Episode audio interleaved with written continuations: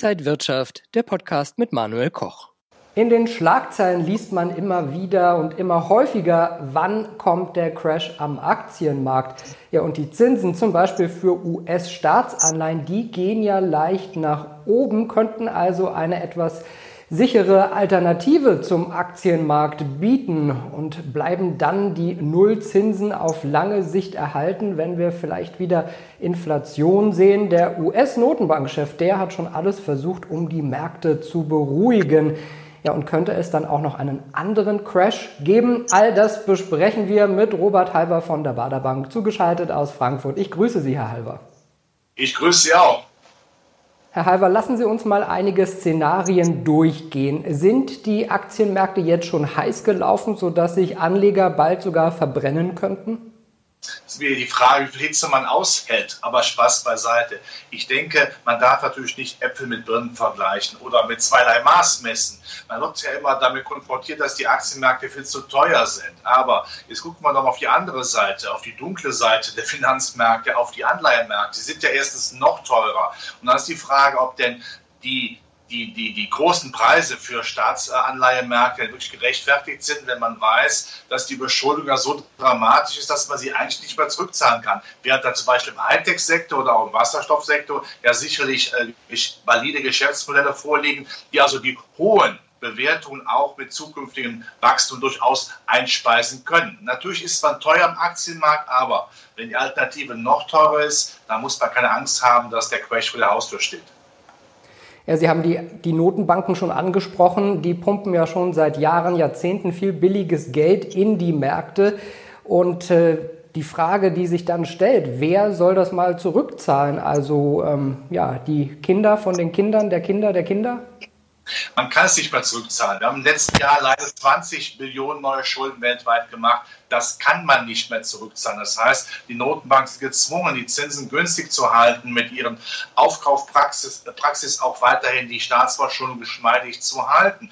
es gibt ja schon Modelle, was man denn macht, wenn das all nicht mehr funktioniert. Werden die Notenbanken zu Bad Banks, zur Mülldeponie, wo die alten Staatsanleihen quasi entsorgt werden. Ja, und dann schaut man dann 20, 30, 40 Jahren mal auf die, auf die Situation, wie sie dann ist. Aber man wird sicherlich nicht mehr es äh, hinbekommen, dass man mit Steuererhöhung oder mit den, mit den nachkommenden Generationen, dass man denen so viel Geld abknüpft, dass die Staatsschulden wieder einigermaßen ausgeglichen sind. Das geht nicht mehr. Der Zug ist einfach abgefahren. Der US-Notenbankchef Jerome Powell hat auch versucht, die Märkte zu beruhigen und gesagt, es wird noch lange praktisch diese Nullzinspolitik geben und viel billiges Geld. Aber was wäre denn so schlimm, wenn die Notenbank vielleicht irgendwann dann den Rückwärtsgang einlegen würde? Wir haben de facto seit 2009 eine lockere Geldpolitik. Also seit zwölf Jahren kann man ungefähr sagen. Da kann man nicht einfach jetzt sagen, jetzt gehen die Zinsen nach oben, äh, jetzt müssen die Renditen wieder steigen. Das wäre ein Schock. Die Zinsen dürfen auf keinen Fall zu schnell und zu intensiv nach oben gehen. Das weiß ja Paul natürlich auch. Er weiß natürlich auch, dass wenn er jetzt die Zinsen äh, erhöhen würde, viel zu früh die Konjunktur im nächsten Jahr Schaden nehmen könnte. Wir sind ja gerade im Aufschwung. In einem Aufschwung braucht man keine Bleiwesten, sondern man braucht Aufwind. Das weiß die Notenbank. Die Notenbank weiß aber auch sicherlich, wir haben eben die Verschuldung angesprochen, dass man hohe Zinsen gar nicht mehr zulassen kann. Von Leitzinserhöhungen braucht man gar nicht zu reden. Ich denke, das Thema ist für fast alle Zeit gegeben. Da werden wir nichts Großartiges sehen. Man wird darauf achten, dass die hohen Renditen, die wir, die viele erwarten, als Crash-Szenarios nicht kommen werden. Man lässt ein bisschen das Ganze laufen und dann ist es aber auch wieder gut. Und da muss man auch die Frage nach der Inflationierung stellen. Was ist denn so attraktiv an einem Anleihemarkt, wenn die Renditen zwar steigen, aber die Inflation auch? Oder um es mal mit einem plastischen Vergleich äh, zu machen, wenn ich Ihnen 10 Euro gebe und 10 Euro abnehme, ist das denn besser im Vergleich oder schlechter im Vergleich, wenn ich Ihnen 20 Euro gebe und 20 Euro wieder abnehme? Das heißt, die Inflation frisst die Renditeerhöhung auf und damit bleibt der Zinsmarkt unattraktiv für Aktiensparer genauso wie für die Konjunktur. Das kann man einen billigen Trick der Notenbank nennen, aber genau der billige Trick ist natürlich nötig, um über die Runden zu kommen. Und nochmal, über allem schwebt natürlich die Überschuldung. Die muss man im Griff halten. Und das kann man mit steigenden Realzinsen nicht mehr. Wenn jetzt also vielleicht gar nicht so sehr die Börsen vor einem Crash stehen, steht dann das Finanzsystem durch diese hohen Schulden womöglich vor einem Crash? Nein, die Schulden werden ja erstmal entweder weginflationiert. Das ist ja ein sehr wichtiges, äh, wichtiger Aspekt auch in Europa. Wir werden auch feststellen, dass man die Inflation oberhalb der Renditen laufen lässt dann hat man diese Entschuldung natürlich einigermaßen im Griff. Und die EZB wird weiterhin natürlich die Schulden auch durchfüttern. Wir haben eben auch davon gesprochen, dass sie ja quasi weggepackt werden, eingeschlossen werden. Der Schlüssel wird weggeschmissen. Also von daher muss man diese Angst vor einem Crash nicht haben.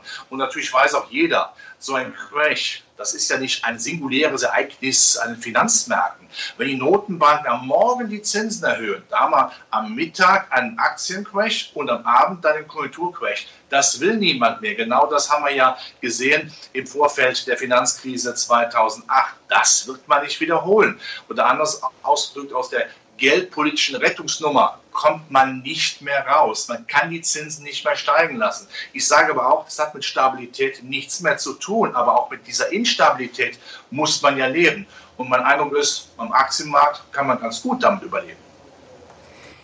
Das Deutsche Aktieninstitut hat gerade neue Zahlen veröffentlicht. Im vergangenen Jahr gab es 12,4 Millionen, die in Deutschland am Aktienmarkt aktiv waren. Das waren 2,7 Millionen mehr als noch ein Jahr zuvor. Also es ist gerade durch die Corona-Krise äh, viel Bewegung in den Markt gekommen. Gerade viele junge Trader sind in den Markt gekommen. Ist dieses Gambling, was auch so ein bisschen dahinter steckt, dann womöglich aber auch eine Gefahr für die Märkte?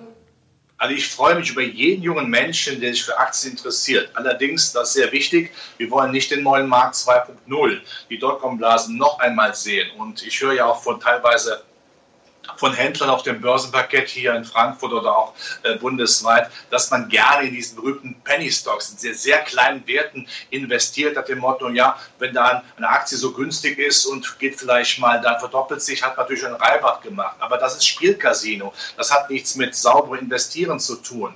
Ich habe nichts gegen Spekulation. Man kann gerne mit solchen heißen Aktien mal versuchen, eine schnelle Marke, schnellen Euro zu machen. Aber das Hauptaugenmerk muss natürlich sein, wenn man sich für Aktien interessiert, vor dem Hintergrund, dass Zinsen unattraktiv bleiben, für mich auch in Zukunft, dass man das regelmäßige Aktiensparen in soliden Aktien macht. Ich sage mal in den Aktien, die von der Konjunkturerholung profitieren, aber auch Hightech-Sektor, das sind valide Geschäftsmodelle, da soll man investieren. Aber das reine Gambling, Spielcasino, gibt es andere Möglichkeiten, Las Vegas, wenn der Lockdown zu Ende ist. Wir sehen das ja auch beim Bitcoin, auch da sehr viele junge Leute, die Kryptowährung enorm nach oben geschossen in diesem Jahr. Ist das vielleicht auch so ein Zeichen, dass die jungen Leute vielleicht gar nicht so sehr an den normalen Aktienmärkten interessiert sind, sondern Kryptowährungen eigentlich viel sexier finden?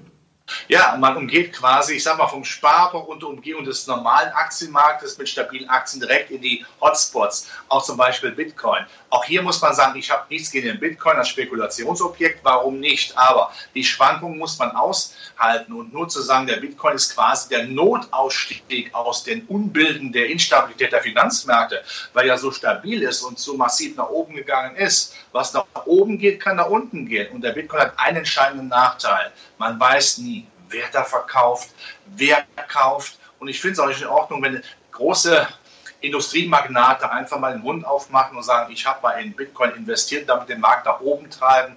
Tut mir leid, das ist kein seriöses Investieren. Man muss jede Anlageform immer auch fundamental beleuchten können. Das kann ich beim Bitcoin nicht. Und diese Schwankungsbreite muss man aushalten. Noch einmal, spekulieren, ja, wer es machen möchte, aus Herzensliebe und mit allem äh, Schwung, den man vielleicht hat. Aber das ist keine Anlage, wo man sagt, die ist klassischerweise dafür da, um eine Altersvorsorge oder eine stabile Aktienkultur in nächster Zukunft dann wiederzugeben. Das wird nicht funktionieren. Und ich glaube nicht an die große These, dass immer mehr äh, handelstreibende Geschäfte den Bitcoin äh, akzeptieren. Diese Schwankungsbreite, die müsste man absichern. Das ist so teuer, ich kann mir das nicht vorstellen. Ich glaube eher, dass die Notenbanken eben die digitalen Währungen Euro und Dollar einführen werden, um dem Bitcoin das Wasser abzugraben. Und noch ein letzter Satz. Frau Yellen, die neue Finanzministerin der USA, hat ja durchaus schon gesagt, dass sie sich die Kryptowährung genau anschauen wird. Wenn sie so bunt wird, wird sie Regeln einführen. Ja, wer jetzt nicht spekulieren will, sondern wirklich auch Geld fürs Alter zurücklegen will und gar nicht so viel Risiko eingehen möchte, wo kann man denn jetzt das Geld hinpacken, wenn es denn nicht auf dem Sparbuch bei Nullzinsen einfach versauern soll?